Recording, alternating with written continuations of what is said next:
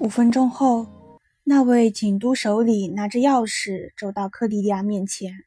今天晚上我们要把这幢房子锁起来，格雷小姐。现在你该回家了。你还想待在那个农舍吗？如果马克兰德少校同意的话，我会再待几天。你看上去累坏了，我派个人开你的车把你送过去。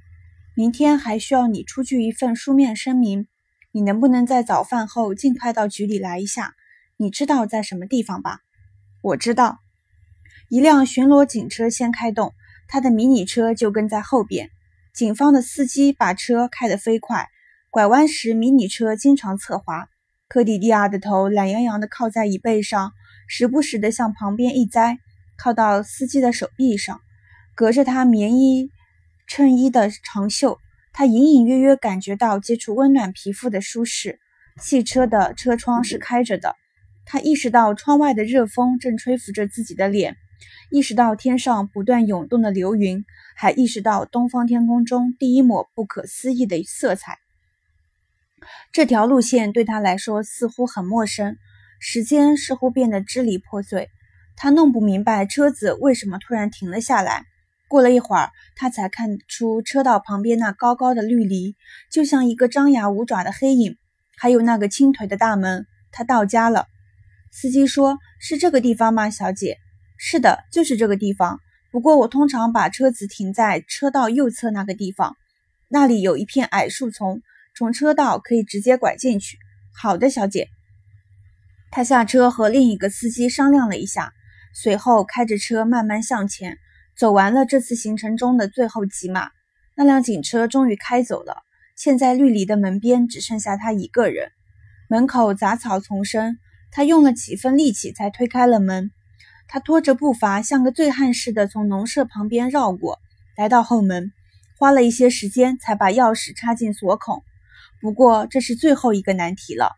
现在他已经没有手枪可藏，也不必再检查封窗户的胶带。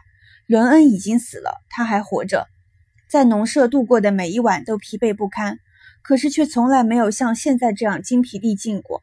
上楼的时候。他感觉自己就像是在梦游，他再也没力气钻进睡袋拉上拉链，于是直接钻到了睡袋下面，接着就什么也不知道了。经过几天，可是，在科迪利亚看来仿佛是几个月的等待之后，终于又迎来了一场缓慢而正规的庭审，就像伯尼死后那次调查一样，但也有不同之处。在伯尼的调查中。只有寥寥几个人悄悄溜进后排座位，听取了他的死讯。而这次出庭的有神情严肃的同事和朋友，他们低声交谈着，律师和警察也小声地做着准备工作。科迪迪亚心想，利明小姐身边那个头发花白的男人肯定是他的律师。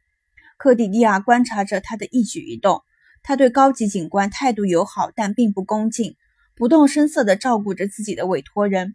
自信地表明，现在进行的是乏味但必要的程序，就像星期日的晨祷那样例行公事。利明小姐面色苍白，她穿的还是科迪迪亚第一次见到她时穿的那套套装，但是戴了一顶黑色小帽，一副黑色手套，脖子上围了一条黑色薄围巾。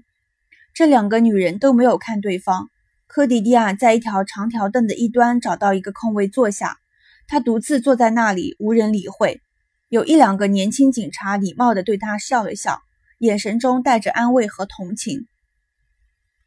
利敏小姐首先提供了证词，她的声音低沉、镇定自若。她没有歧视，而是庄严宣布。这个决定使她的律师脸上掠过一丝焦虑。不过此后，他没有再度使他担心。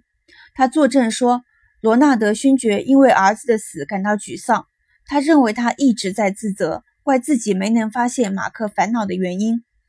他对他说：“想雇佣私家侦探，是他去找格雷小姐，并把她带回加福斯庄园的。”利明小姐说自己反对这个做法，因为她觉得这样并没有什么用处，达不到任何目的。